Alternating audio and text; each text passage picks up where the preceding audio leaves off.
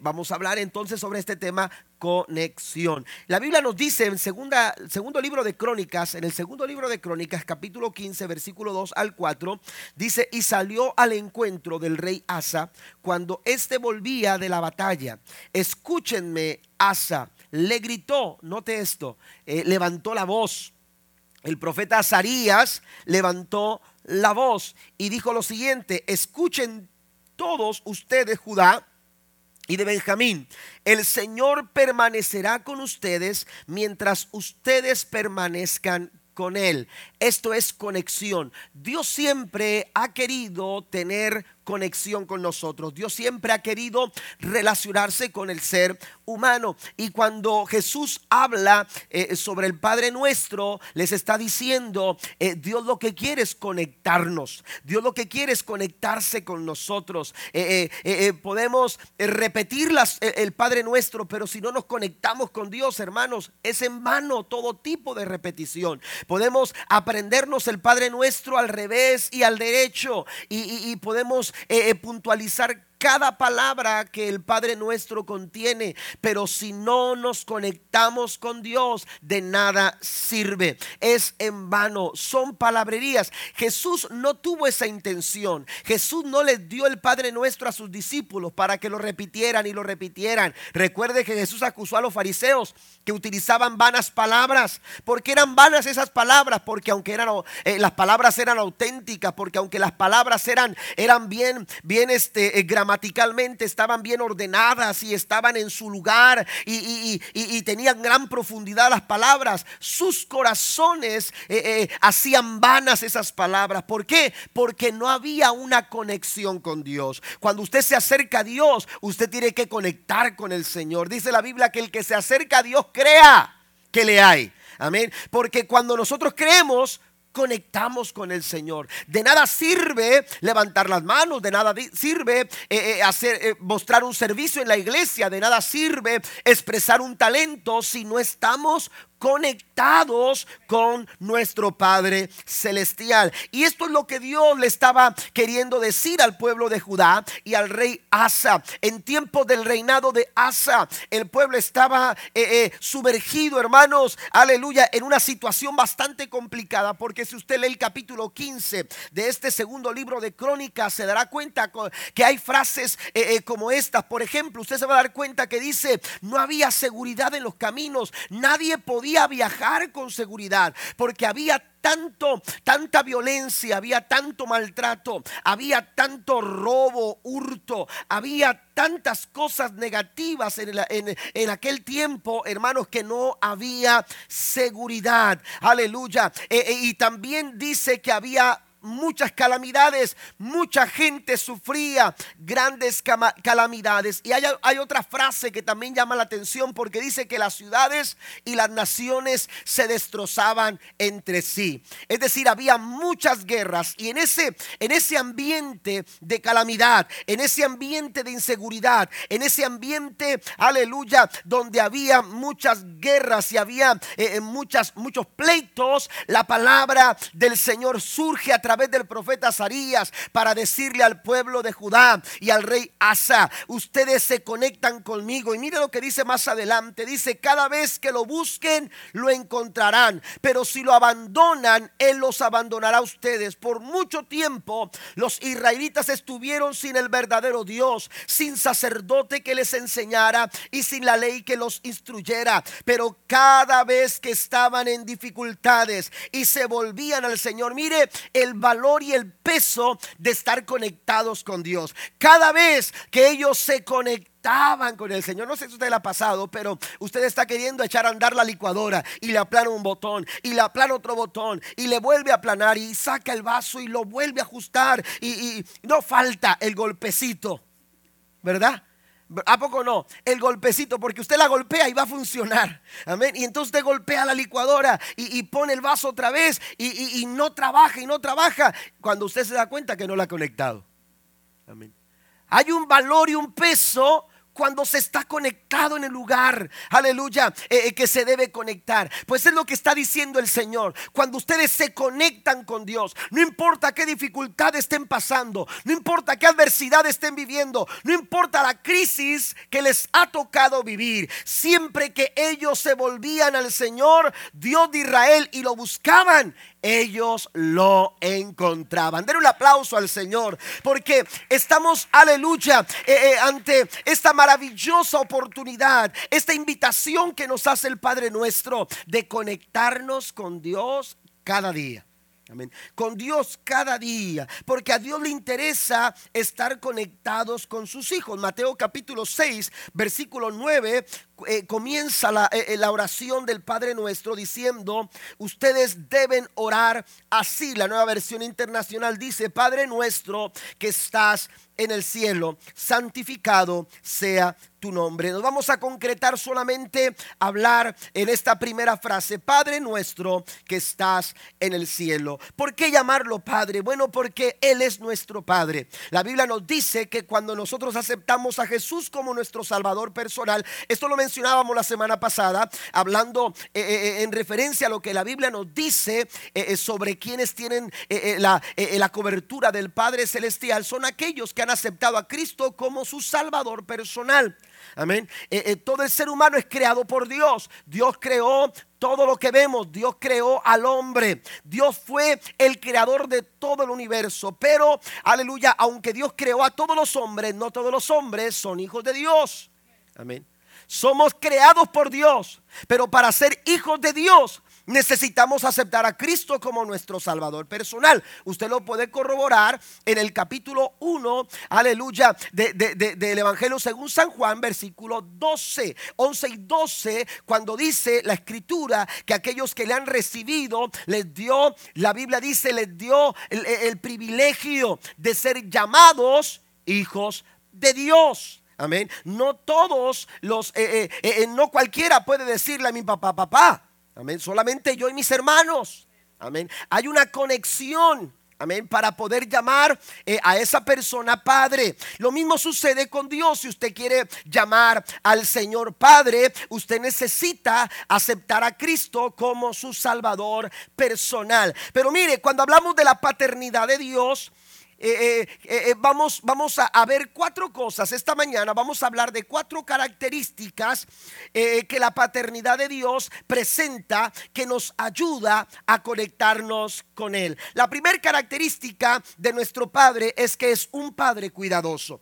La primera característica, aleluya, que nos ayuda a conectar con Él, aleluya, tiene que ver con sus cuidados. Por, por eso lo llamamos Padre nuestro. Amén. Padre nuestro. Y este Padre, aleluya, tiene cuatro características muy importantes que vamos a analizar esta mañana, que vamos a estudiar esta mañana. Y la primera de ellas tiene que ver con sus cuidados. Dios es un Padre cuidadoso, un Padre amoroso y compasivo. Dios nos ama tanto Amén. Eh, eh, eh, que aleluya, la Biblia nos dice que, su amor es tan profundo y tan alto.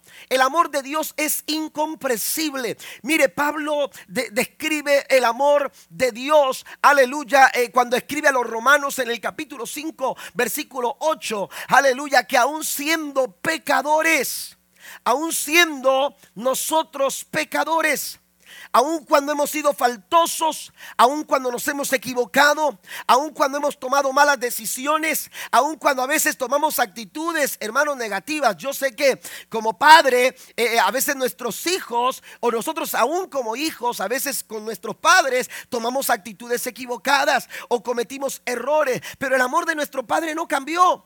Amén. Porque usted ama a sus hijos. ¿Verdad? Y aunque sea, eh, eh, eh, aunque esté feito, usted dice, qué chulo está mi hijo, ¿verdad? Y, y oiga, usted lo ve tan hermoso, ¿por qué? Porque es suyo. Usted es su padre. Pero el amor de Dios, eso solamente es una pequeña referencia de lo que es el amor de Dios para con sus hijos. El Padre Celestial nos ama tanto, hermanos, que, que, que, que no tenemos la capacidad de comprender Porque aún siendo pecadores, dice la escritura, Cristo murió por nosotros. Nuestros errores no han condicionado el amor de Dios para con cada uno de nosotros. Es tan profundo su amor, es tan alto su amor, aleluya. Y ese amor se manifiesta una y otra vez a través de su corazón compasivo. Dios ha tenido compasión de nosotros. Y hay una cualidad, hermanos, aleluya, distintiva en el corazón de Dios. Es precisamente la compasión. Jesús enseñaba a multitudes. Y en cierta ocasión, la Biblia dice que los discípulos estaban por ahí un poco inquietos porque la hora avanzaba. La hora avanzaba. Aleluya. Y a lo mejor algunos de ellos decían, ya es hora de comer. Y si empezamos a comer hay que invitar a otros. Y lo que tenemos no es suficiente para darle de comer a todos. Así que la mejor opción es que Cristo ya termine y le diga a la gente que se vaya. Decir a la gente que busque lugar a donde, aleluya, refugiarse, donde comer, donde recostarse. Aleluya, porque porque ya es tiempo de despedir a las multitudes. Pero la Biblia dice que cuando Jesús vio a la multitud, la vio como, aleluya, ovejas que no tenían pastor y no las pudo dejar ir. ¿Sabe por qué? Porque tuvo compasión de ella. Den un aplauso al Señor esta mañana mañana, porque Dios, Dios es un Padre, aleluya, tan amoroso, tan compasivo, y Él tiene cuidado de cada uno de nosotros. Dios quiere mostrar sus cuidados a nuestra vida. Él se compadece por cada uno de nosotros. Dios, aleluya, muestra su compasión desde el principio. Y, la, y la, palabra que el profeta Sarías, aleluya, eh, estaba compartiendo, aleluya, para, para con Asa y para con todo Judá, no era otra cosa que una expresión de la compasión que había en el corazón de Dios para con el reino de Judá. La Biblia dice en el Salmo 103, versículo 13, tan compasivo es el Señor con los que le temen, dice, como lo es un padre con sus hijos. Y usted debe de saber, hermanos, si usted no lo sabe, cuando hablamos del temor a Dios, no estamos hablando de pánico, no estamos hablando de miedo. No quiere decir esto, amados hermanos, que vivamos con asusto cada vez que se nombre el nombre de Dios o cada vez que tengamos que acercarnos a Dios, lo hagamos con, con, con, eh, eh, temor o con terror, mejor dicho, o pánico o, o espanto, miedo. No, cuando hablamos de temor, hablamos de respeto, reverencia. Una persona que teme a Dios, Dios respeta la santidad de Dios, respeta, aleluya, lo grande es que es nuestro Dios. Tiene una reverencia, una reverencia, aleluya, ante la presencia del Señor. Pues Dios dice que Dios es compasivo con aquellos que le temen. Dios muestra su compasión, Dios muestra su amor y su cuidado a cada uno de nosotros. Todos nosotros hemos experimentado, hemos experimentado los cuidados del Señor. Yo creo que cada uno de los que estamos aquí pudiéramos expresar algún testimonio, alguna experiencia, aleluya, en nuestra vida, en nuestra familia, que, que, nos hizo ver cómo Dios cuida de cada uno de nosotros. Pero Él es un Dios que sabe cuidar a sus hijos, que se compadece de sus hijos. En cierta ocasión los discípulos navegaban eh, eh, y, ellos buscaban llegar al otro lado del, eh, del, lago. Mientras ellos avanzaban, la Biblia dice que Cristo, que Cristo dormía. Y en esos momentos, cuando Cristo duerme, de repente se levanta una tormenta que inquieta a todo mundo, que empiezan a desesperarse y angustiarse porque sentían que el barco, que el barco se hundía. Aquí hay dos cosas que quiero mencionar así rápidamente. Aleluya, a Jesús no lo despiertan las tormentas, mientras que a ti y a mí las tormentas nos quitan el sueño, mientras que a ti y a mí las preocupaciones y las presiones de la vida, aleluya, nos hacen voltearnos de un lado y voltearnos para el otro y dar vueltas en la cama porque no podemos concebir o conciliar el sueño, porque estamos preocupados, porque estamos angustiados. Déjame decirte que a Dios no le despiertan los vientos ni las tempestades, por más fuertes que rujan, Él sigue, aleluya, sentado en su trono de gloria, con su poder, aleluya, y esperando que que usted y yo le busquemos de todo nuestro corazón. Pero a Dios no le, no espantan las tormentas. Y, también, hermanos, otra, otra cosa que quiero mencionar es el hecho de que, de que ah, eh, eh, cuando Cristo está en el barco, tú no tienes por qué preocuparte, tu barco no se va a hundir. Tu barco no se hunde Sin embargo, los discípulos actuaron como seguramente hemos actuado muchos de nosotros cuando sentimos que las tormentas amenazan con voltear nuestro barco con hundir nuestro barco. Lo que llama la atención es que dice la escritura que cuando, cuando ellos estaban luchando por, por enfrentar, y vaya que eran pescadores, por lo menos cuatro de ellos sabían lo que era estar en el medio del, del mar eh, eh, atravesando una tempestad como esta. Pero la Biblia dice que mientras ellos lidiaban con la tormenta, Jesús dormía. Y entonces empezaron a decirle, Señor, Maestro, ¿no tienes cuidado de nosotros? Note esto. otra versión dice, no te importa lo que está pasando. No te importa lo que está sucediendo. Y, a veces nosotros, palabras más, palabras menos, a veces nosotros eh, tomamos la misma postura y le preguntamos a Dios, Señor, ¿qué está pasando? Que no te importa lo que está pasando, no, no tienes cuidado de mí, no, no, no estás pendiente de lo que sucede. Aleluya. Yo quiero mencionarte en esta mañana, aleluya, que nadie está pendiente, ah, tan pendiente de tu historia, de las historias de tu vida, de las historias que pasan en torno tuyo. Nadie está más pendiente que aquel que todo lo puede. Aleluya, Él sigue cuidando y mostrando sus cuidados a cada uno de sus hijos. Él es un padre que nos cuida. Él es un padre que está pendiente, aleluya, de lo que sucede en cada uno de nosotros. Lo que pasa es que a veces nosotros jugamos a ser Dios. Amén.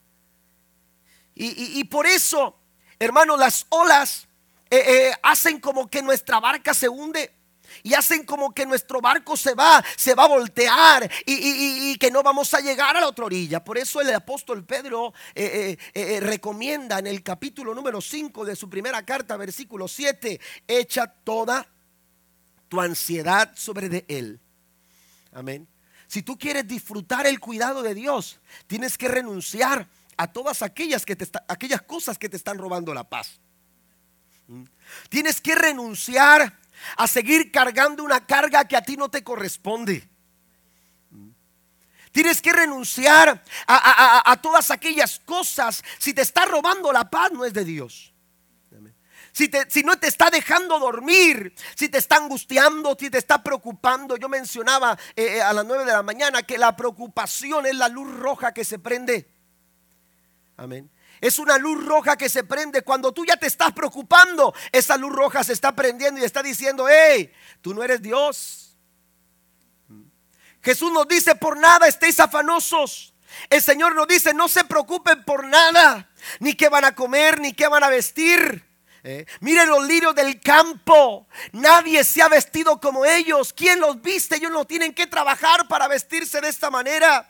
Vean las aves de, los cielos. Aleluya. Quien las alimenta. Ellos no tienen que trabajar para, para, para, poder conseguir el alimento. Vuestro Padre Celestial las alimenta. Vuestro Padre Celestial viste a los líos del campo. No valen más ustedes. Aleluya. No tienen más valor delante de la presencia del Señor. Tu Padre que alimenta las aves. Tu Padre que viste los lirios también lo va a hacer contigo. ¿Alguien lo cree esta mañana? Tenemos nosotros que despojarnos de esas cargas que nos están angustiando, que están haciendo que nuestro barco se hunda. Yo no estoy minimizando la situación que usted está pasando. Yo no estoy diciendo que lo que está sucediendo en tu vida, aleluya, sea, sea, eh, sea pequeño, puede ser muy grande, puede ser muy complicado para ti, para mí lo puede ser. Pero hay un Dios tan poderoso y tan grande que para Él nada es imposible. Y lo que tú tienes que hacer es conectarte con Él. Porque cuando tú te conectas con Dios, te estás conectando con un Padre que te cuida. Echa toda tu ansiedad sobre Él. Yo quiero invitarte en esta mañana a que sueltes todo aquello que te está preocupando.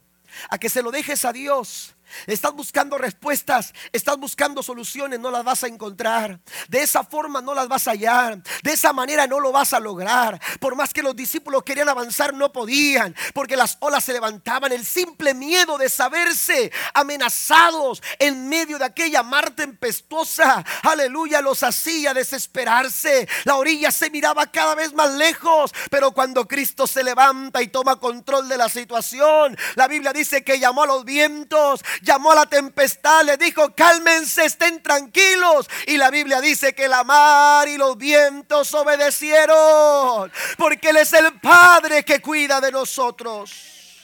Echa sobre Jehová tu ansiedad, porque Él tiene cuidado de vosotros. Por eso, mire, el Salmo 59, versículo 16, versículo 17 dice, pero yo le cantaré a tu poder y por la mañana alabaré tu amor, porque tú eres mi protector, mi refugio en momentos de angustia. A ti fortaleza mía te cantaré salmos, pues tú, oh Dios, eres mi protector, mi protector. Tú eres el Dios que me ama. ¿Cómo se levanta usted por la mañana? ¿Cómo se levanta usted por la mañana quejándose, angustiado, preocupado, diciéndole a su esposa no pude dormir porque, porque eh, todos estos pagos, todas estas cuentas, eh, eh, el diagnóstico médico, la situación en la familia, no pude dormir? ¿Cómo se levanta usted? El salmista David estaba envuelto en muchas situaciones, pero él dice, por la mañana voy a alabar el amor del Señor. Por la mañana se va a escuchar un canto y la gente va a preguntar por qué canta Ah, es que Dios me ama. Por eso canto. Yo canto no porque esté, no esté pasando por pruebas. Yo canto no porque esté, no esté pasando por situaciones adversas. Canto de su amor. Canto, aleluya, del amor que Dios tiene para mi vida. ¿Por qué? Porque Él me protege. Porque a pesar de las luchas, Él me cuida. Porque a pesar de las pruebas, tengo un Dios que se, que se acuerda de mí. Vamos a conectarnos con Dios. Pero para lograr esa conexión, tenemos nosotros que entender que tenemos un Padre que nos cuida. Vamos a conectarnos con ese Padre que nos cuida. En Mateo 6:32 dice la traducción lenguaje actual, solo los que conocen a Dios, se, perdón, solo los que no conocen a Dios se preocupan por eso. Note lo que dice la escritura. Entonces la preocupación no es de Dios. Yo no tengo por qué preocuparme. Si yo conozco a Dios, no me voy a preocupar. Eso es lo que está diciendo Azarías a Asa. No te preocupes, aunque haya naciones despedazándose unas a otras, aunque haya calamidad por todas partes, aunque, aunque en los caminos no haya seguridad, cuando ustedes se conecten con el Señor, ustedes sabrán que cada vez que ustedes lo busquen, ustedes lo van a encontrar. David decía en uno de sus salmos, aunque contra mí se levante guerra, yo estaré confiado. Caerán a mi lado mil, diez mil a, mi diestra, pero a mí no van a llegar. ¿Cuántos dicen amén? Dios está en control y es nuestro Padre que nos cuida. Alabe al Señor esta mañana. Usted y yo tenemos un Padre que está en el cielo y Él sabe de lo que usted y yo necesitamos. Dios sabe lo que tú vas a necesitar mañana. Tú todavía no lo sabes. No sabemos a lo que nos vamos a enfrentar la próxima semana, pero Dios lo sabe y Él ha preparado todas las cosas para que usted y yo no nos falte nada. ¿Por qué dice eso, pastor? ¿Por qué tenemos la... Bueno, vamos, basta leer el libro de Génesis. Basta leer los primeros capítulos de Génesis. Dios no creó al hombre el primer día. Dios preparó todo lo que el hombre necesitaba. Y cuando Él creó todo eso, dijo, hagamos al hombre a nuestra imagen y semejanza. No lo puso ahí donde, donde no, iba, no iba a tener alimento, no lo puso ahí donde no iba a tener provisión, no lo puso ahí abandonado en la nada. Dios preparó todo y todo lo que Él hizo fue para que al hombre no le faltara nada. Y Él quería conectarse con el hombre desde el principio. Dios lo que quiere es conectarse contigo. Dios lo que quiere es tener una conexión con tu familia. Y cuando hay una conexión con el Señor, y eso es lo que nos enseña el Padre nuestro. El Padre nuestro nos enseña, aleluya, que tenemos un Padre que nos cuida. Un Padre que está al pendiente de nosotros. Mire, ¿qué hacemos nosotros por nuestros hijos? Tratamos de hacer hasta lo imposible. Pero hay momentos en que no se puede. Hay momentos en que sencillamente no se puede. Pero usted trata de hacer lo suficiente para, para que su hijo no tenga preocupación, ninguna preocupación. Su pequeño niño no se levanta eh, pensando, hoy no voy a comer. Yo no sé cómo, pero mi mamá y mi papá van a hacer algo para que yo coma. ¿verdad? Pero fíjese cómo, cómo, se refiere Jesús a nosotros en Mateo 7:11. Pues si vosotros siendo malos, esto no quiere decir que usted sea un mal padre, Pero eso tiene que ver con las limitaciones que tenemos como padres. Porque como padres tenemos limitaciones, porque como padres nos equivocamos, porque como padres cometemos errores, porque como padres las circunstancias nos superan. Pues aún así dice el Señor, aún siendo siendo malos, aún teniendo limitaciones, aún teniendo tantas imperfecciones, aún así dice, ustedes saben y buscan dar buenas dádivas a vuestros hijos, cuanto más vuestro Padre que está en los cielos dará buenas cosas a aquellos que se lo pidan. Den un aplauso al Señor esta mañana porque celebramos el amor de un Padre que nos cuida. De un Padre que tiene cuidado de ti. Dios está cuidando tu vida y cuidando a los tuyos. Dios está cuidando a cada uno de nosotros. Pero tenemos nosotros que aprender, hermanos, a conectarnos con ese Padre que nos cuida. Amén. Número dos, también, hermanos, tenemos un Padre consistente. Un Padre consistente.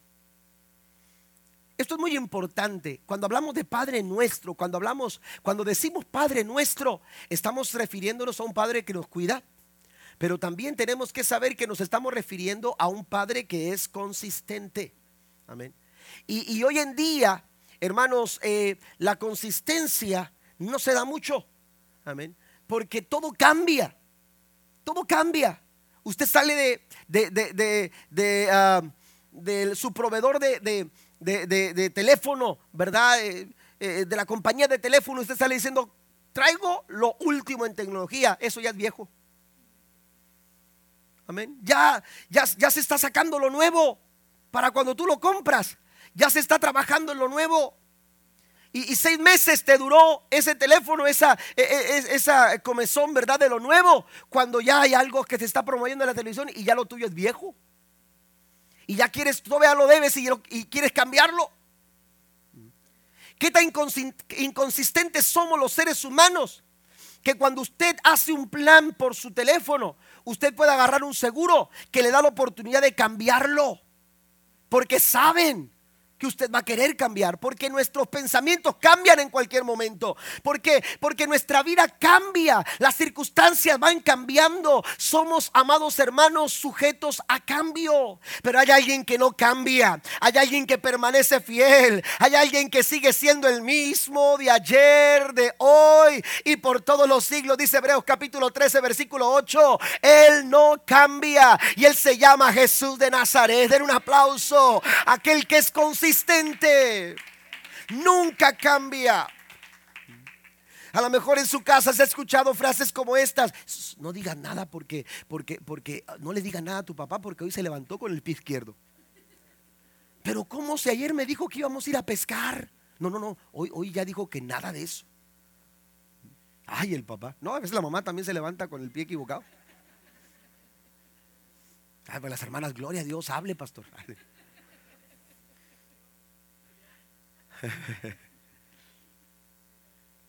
Y, de repente, y la gente dice, dice, es que hoy, hoy, hoy este, eh, eh, me, levanté eh, con un humor diferente. Hoy es que el día cambió y, y, yo pensaba que iba a estar soleado y había pensado, tenía estos planes, pero mis planes cambiaron. ¿Por qué? Porque el día no se dio como yo pensaba y cambiamos. Estamos sujetos a cambio. Los padres en la tierra cambian. Los padres en la tierra, amados hermanos, son inconsistentes. Pero dice Santiago capítulo 1, versículo 17 que tenemos un Padre que no cambia. Dice, todo lo que es bueno y perfecto es un regalo que desciende a nosotros de parte de Dios, nuestro Padre. ¿Cuántos tienen a Dios como su Padre?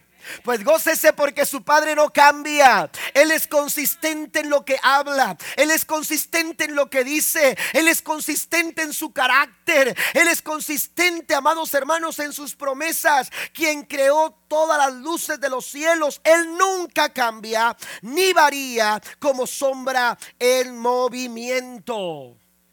No cambian. Amén. No cambia. Yo he tratado con muchos hijos Amén. Y, que me piden que hable con ellos y, y, a veces los hijos guardan resentimiento en su corazón por diferentes cosas. Pero he escuchado a hijos decir es que es que yo no tengo la confianza de acercarme con mi papá para decirle esto, pastor, ¿por qué? Porque porque nunca sé cómo va a responder. Y, no sé cómo va a responder. ¿Y, por qué? Porque somos impredecibles.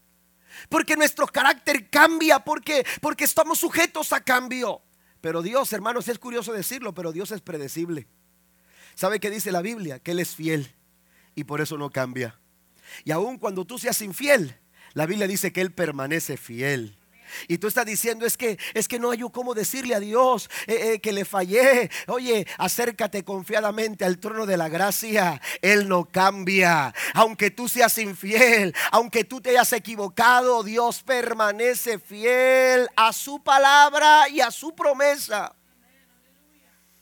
Dios no cambia. Él sigue siendo el mismo de ayer, de hoy y por todos los siglos. Nuestro Padre Celestial es consistente. Eh, lo dice Timoteo en su segunda carta, el apóstol Pablo, capítulo 2, verso 13. Si fuéramos infieles, Él permanece fiel. Él no puede negarse a sí mismo. Amén. Hay un libro que, eh, que lleva por título El impacto del futuro. Y ese libro, hermanos, maneja eh, la inestabilidad del tiempo que estamos viviendo y cómo, cómo se pronostica que será el día de mañana. Está interesante el libro, pero en, una parte de ese libro eh, se habla, hermanos, de, o se sugiere, o se recomienda buscar eh, lugares de estabilidad. Amén. Lugares de estabilidad. Y, lo maneja diciendo esta frase, hay que anclarse. Hay que anclarnos, hay que anclarnos, hay que anclarnos. Y hay que buscar anclas lugares firmes, lugares sólidos. Amén. Y cuando uno empieza a buscar esas cosas, uno se da cuenta, hermano, que nada dura. Porque todo en este mundo es temporal. Porque las cosas cambian, están sujetas a cambio. La economía cambia. Amén. El trabajo cambia. Las personas cambian. Hay personas que eran, que eran, que eran, usted eh, eh, eh, era, ¿cómo, se dice? Eran, eran amigos de dedo chiquito, así, ¿no? Como se dice. Juntas a morir. Pero ¿qué pasa? Se movió de ciudad.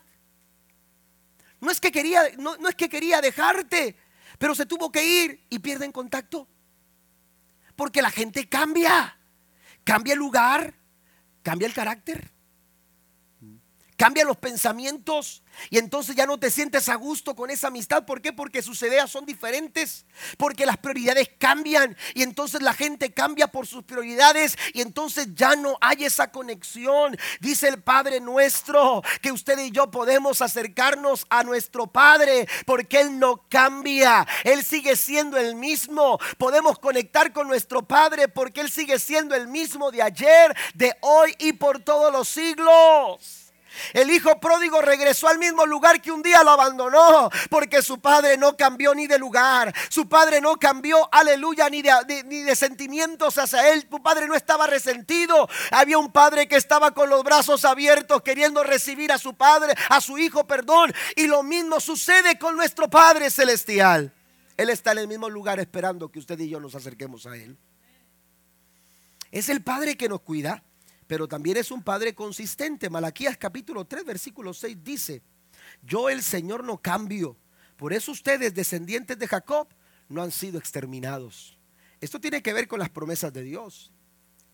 Dios le prometió a Israel estar con ellos, no dejarlos y no abandonarlos. Si usted va a la Biblia en el Antiguo Testamento, esa frase no te dejaré ni te desampararé se repite una y otra vez en las promesas del Señor. Dios se lo dijo a los patriarcas, Dios se lo dijo a los personajes que él fue levantando para dirigir al pueblo, se lo dijo a Moisés, se lo ratificó a Josué cuando le dijo, así como estuve con Moisés estaré contigo, nunca te dejaré y nunca te voy a desamparar. Uno de los mensajes que más retumban, aleluya, en la profecía del profeta Isaías, aleluya, es esta, no temas, yo estoy contigo, no te voy a dejar, no te voy a abandonar, aleluya, Dios promete estar con su pueblo, porque Él no cambia. Las promesas de Dios siguen siendo confiables. El Señor dice, acércate a tu Padre, porque tu Padre es un Padre consistente. Él nunca nos deja y nunca nos abandona. Uno de los problemas que tienen a veces las personas con el concepto de Padre es, ah, e, e, es, es un concepto equivocado por las experiencias que como hijos ellos han vivido. Amén. yo leía un testimonio de un pastor que predicaba en Chicago, dice, se acercó una mujer y esta mujer le dijo, pastor, yo he pasado por muchas situaciones, pero he, experimentado algo maravilloso de Dios en mi vida y le quiero compartir mi testimonio. Y el testimonio, hermanos, mencionaba cómo siendo niña su padre le quitó algo que, no que ella no esperaba que su padre le quitara. Dice, me quitó la oportunidad de crecer con mi madre. Y, y dice, cuando yo era muy pequeña, mi padre mató a mi madre. Dice, nunca pensé, yo necesitaba a mi madre, nunca pensé que mi padre fuera la persona que me quitara los brazos de mi madre. Yo no crecí con mi mamá a mi lado. Me hizo tanta falta mi madre. Y yo culpaba a mi padre y odiaba a mi padre y tenía un resentimiento muy grande hacia mi padre hasta que conocí a Jesús como mi salvador personal. Y las palabras textuales de esta mujer fueron las siguientes. Tuve un padre terrenal que me quitó algo que nadie me debería de haber quitado. Me quitó a mi madre. Pero ¿sabe qué? Conocí a Jesús y un día descubrí que tengo un Padre Celestial que me ha dado más de lo que nadie merece. Él me ha dado su amor y mediante su amor me dio su gracia, su perdón y su poder. Aunque tu padre y tu madre te dejaran, dice su palabra, con todo Jehová me recogerá. Den un aplauso fuerte al Rey de Reyes y Señor de Señores. Es un Padre que nos cuida, pero también es un Padre, aleluya, que es consistente.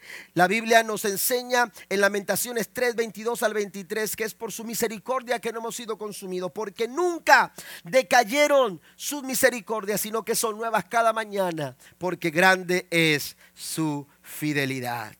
Gracias a la fidelidad de Dios podemos disfrutar de la consistencia de nuestro Padre. Número 3, también hermanos, nuestro Padre es un Padre que está cercano. Amén. Nuestro Padre es un Padre que está cercano. Jesús dijo, cuando ustedes oren, oren así. Padre nuestro. Amén. Es un, eh, eh, la idea de, de acercarnos a un Padre que no está lejos, sino un Padre que está cercano. Si usted va a las estadísticas, las estadísticas señalan que desde la década de los 70, en el año 70, después, de, eh, después del año 70, las estadísticas señalan, hermanos, que los padres o, los hijos han perdido 22 horas. Amén. 22 horas.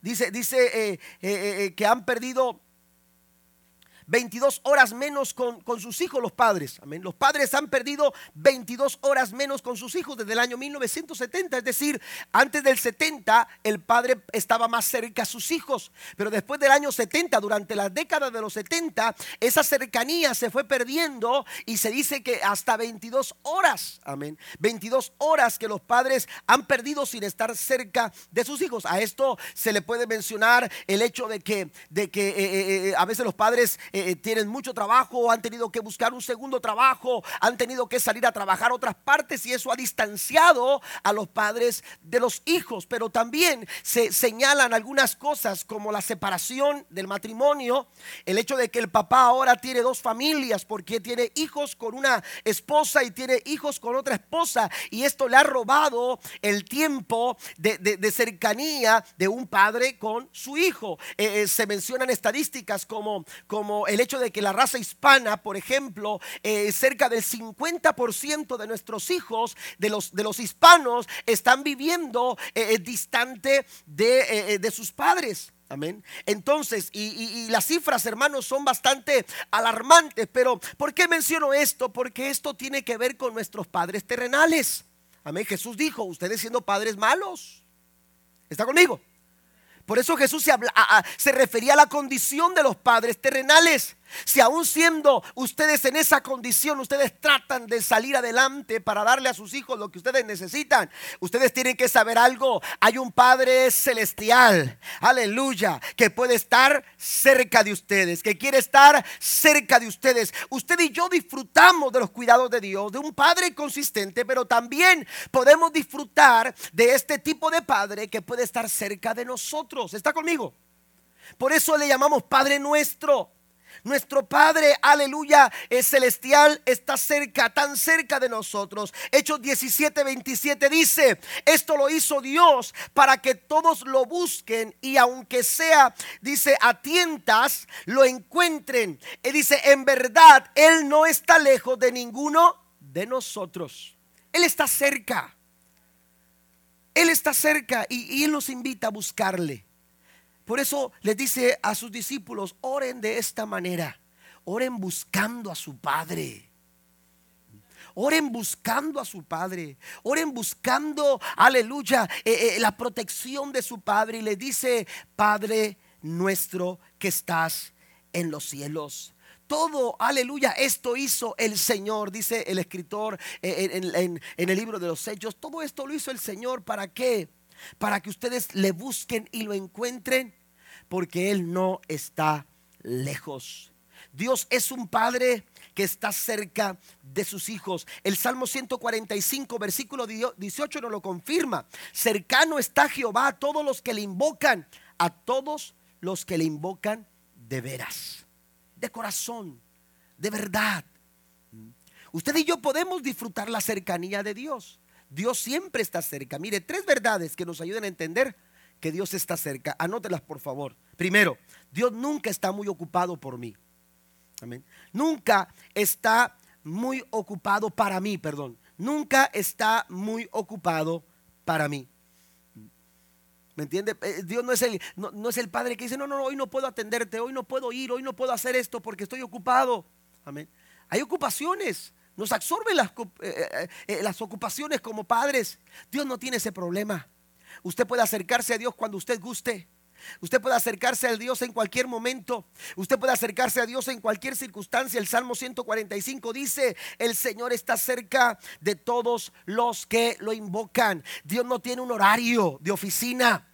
Amén. Usted no tiene que ir a Dios a las 9 de la mañana de 9 a 4 porque si usted habla eh, antes le va a contestar una contestadora. ¿verdad? Eh, eh, o, usted si habla después de las 4 va a sonar y va a sonar y nadie le va a contestar. Dios no tiene ese problema. Dios no tiene horario de comida. Eh, eh, eh, durante, durante de 12 a 1 usted tiene que esperar porque hay uno. No, Dios no tiene ese problema. Dice el Señor está cercano a todos aquellos que lo invocan. Dice y me invocaréis y me hallaréis. ¿Por qué? Dice el Señor. Porque Él está listo para escuchar a todos aquellos que le invocan. Si usted le invoca ahora, usted va a encontrarle ahora mismo porque Él está cerca. Den un aplauso al Señor. Él está cercano a nosotros. Cada vez que usted le llama, el Señor va a estar ahí.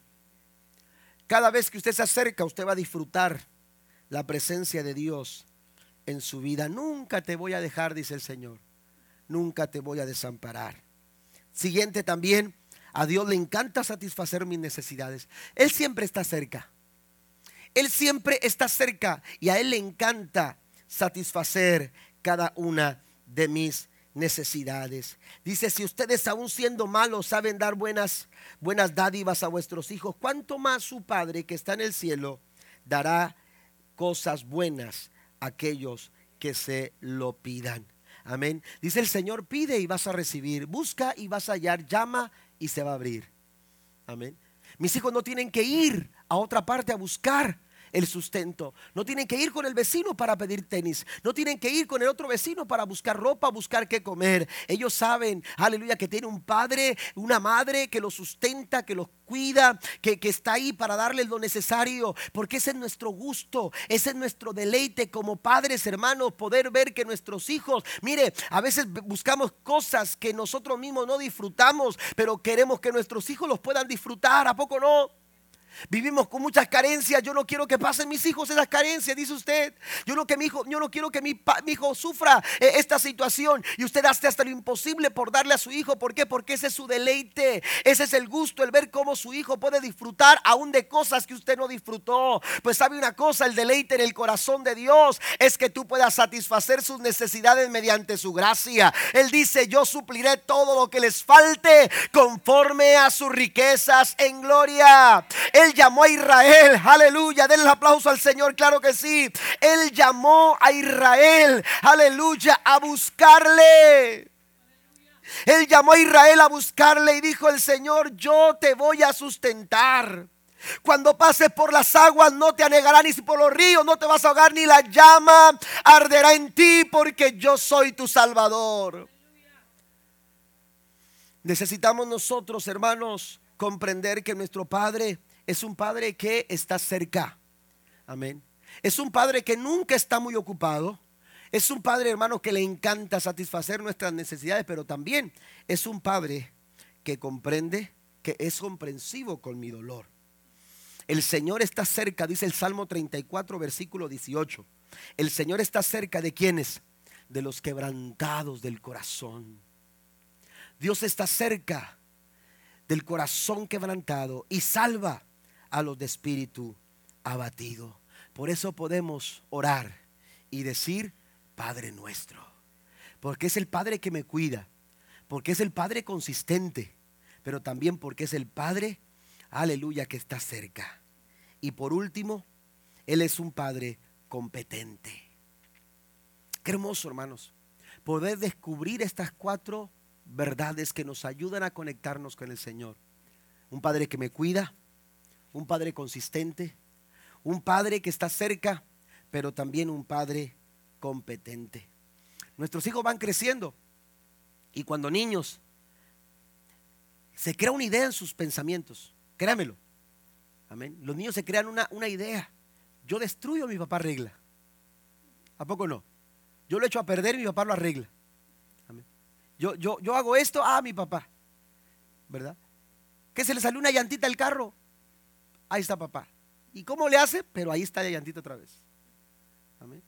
¿Me entiende? Y, y, qué pasa esto y va con papá. ¿Por qué? Porque papá se encarga de arreglar lo que, lo que el hijo destruye. Son pequeños. Y para ellos, cuando son pequeños, usted es una, persona que tiene eh, eh, superdotado, que tiene poderes de otro planeta.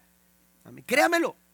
Pero cuando van creciendo y van descubriendo las limitaciones del ser humano, se dan cuenta que papá no puede arreglar todo.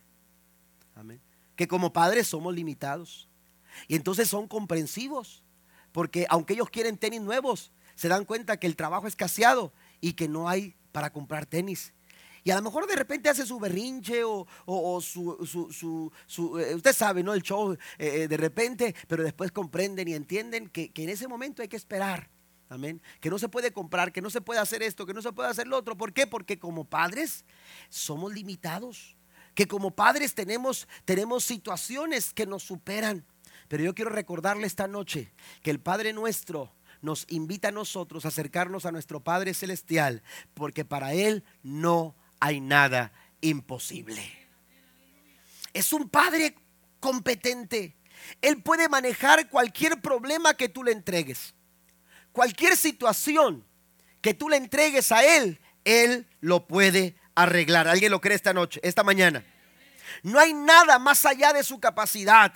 Nada es demasiado difícil para el Señor. Nada es, amados hermanos, nada está más allá de sus recursos. Dios tiene, aleluya, todo poder. Aleluya, Dios no dice, hoy no tengo. Dios no dice, hoy no tengo dinero, hoy no tengo tiempo, hoy no tengo, hoy no tengo energía, hoy, hoy, quiero descansar. Dios no tiene ese tipo de respuestas. Dios tiene poder para hacer cosas, aleluya, que tú y yo necesitamos. Mire lo que dice Efesios 3:20. Esto es un, eh, eh, es un texto poderoso. Dice, y ahora que todo toda la gloria sea para Dios, quien puede lograr mucho más de lo que pudiéramos pedir o incluso imaginar mediante su gran poder que actúa en nosotros. ¿No se goza por ello esta mañana? Dios puede hacer mucho más de lo que tú puedas pedir esta mañana. Dios puede hacer mucho más de lo que tú has podido imaginarte. Dios puede hacer mucho más de lo que a veces nosotros podemos llegar a pensar. Recuerde que dice su palabra que sus pensamientos son más grandes que nuestros pensamientos. Bendito el nombre del Señor. ¿Cuántas veces nos hemos sentido incapaces, incapacitados de avanzar, incapacitados de lograrlo, incapacitados de dar el siguiente paso? Pero cuando tú acudes a tu Padre que todo lo puede, ¿se acuerda cuando le dijeron a Jesús, Lázaro murió? Él preguntó dónde lo pusieron. ¿Eh? Jesús no se asombró diciendo, ¿cómo? ¿Por qué no me esperó? ¿Por qué no aguantó un poquito más? ¿Por qué no lo animaron? Jesús no preguntó nada de eso. Él dijo dónde lo, pudieron, lo pusieron. ¿Sabe por qué? Porque él sabía que era el momento de levantar a Lázaro. Porque aquel que cree en mí, aunque esté muerto, vivirá, dice el Señor. Aleluya, todo lo que necesitamos es creer. Y se lo dijo a las hermanas de Lázaro, le dijo, aleluya, si tú crees, tú vas a ver la gloria de Dios sobre tu vida. Esta mañana tú puedes ver la gloria de Dios si tú lo crees con todo tu corazón. Porque tu Padre Celestial es un Padre competente.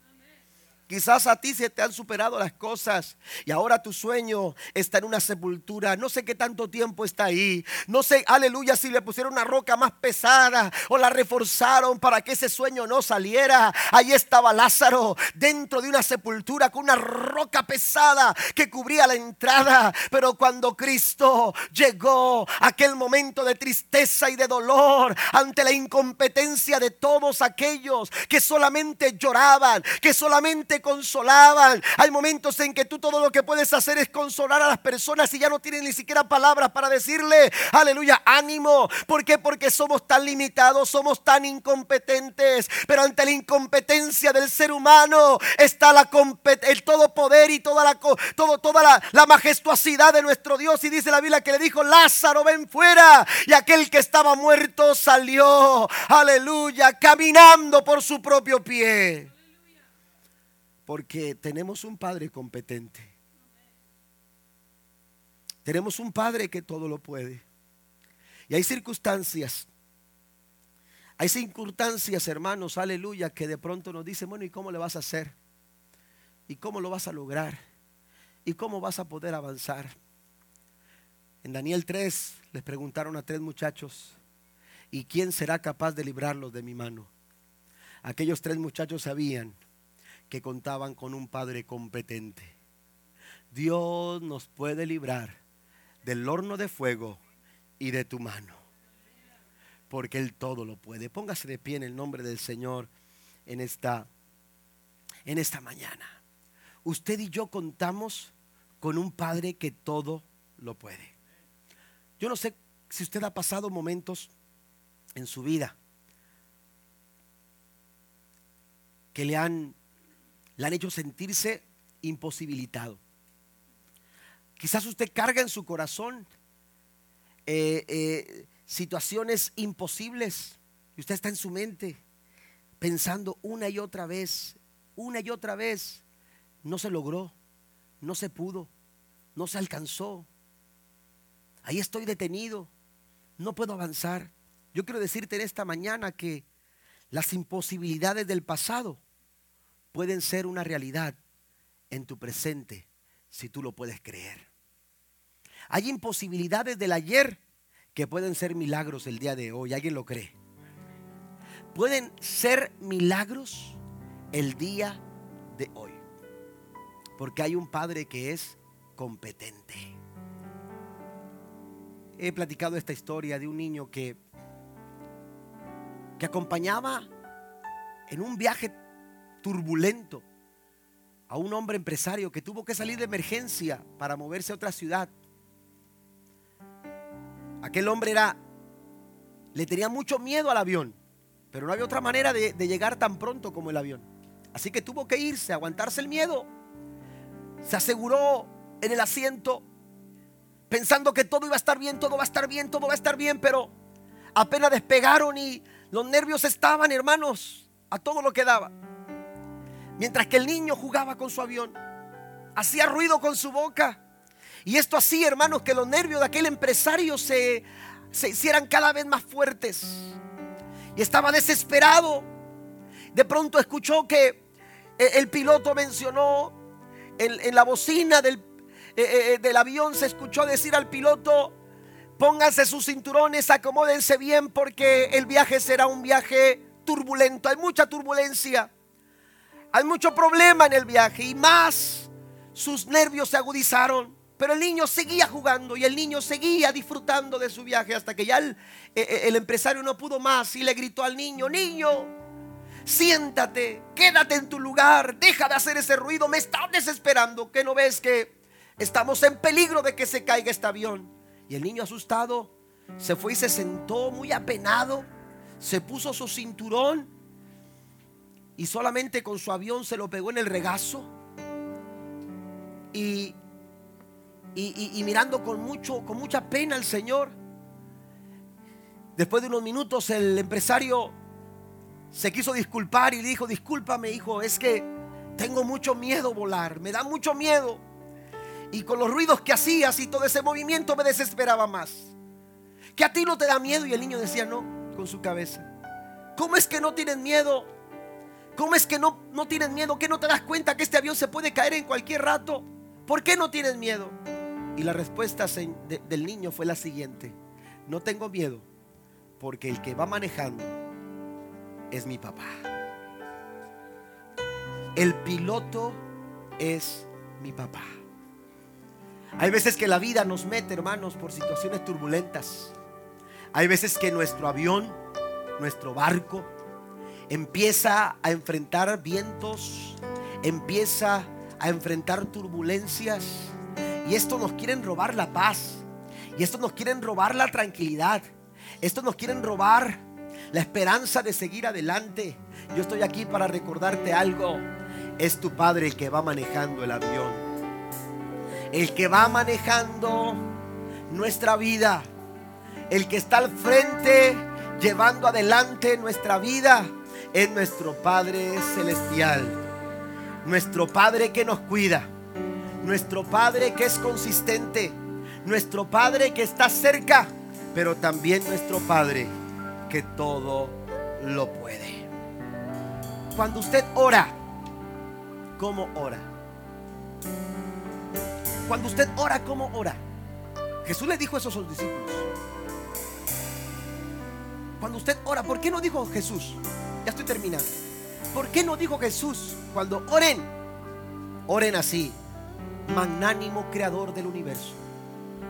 Sempiterno creador Oh Dios del cielo y de la tierra. ¿Por qué no dijo eso? ¿Por qué dijo, cuando oren, digan, Padre nuestro? Porque Él quería que conectáramos con. Él quería que tú y yo tuviéramos una conexión con nuestro Padre que siempre está cerca, que nunca nos deja.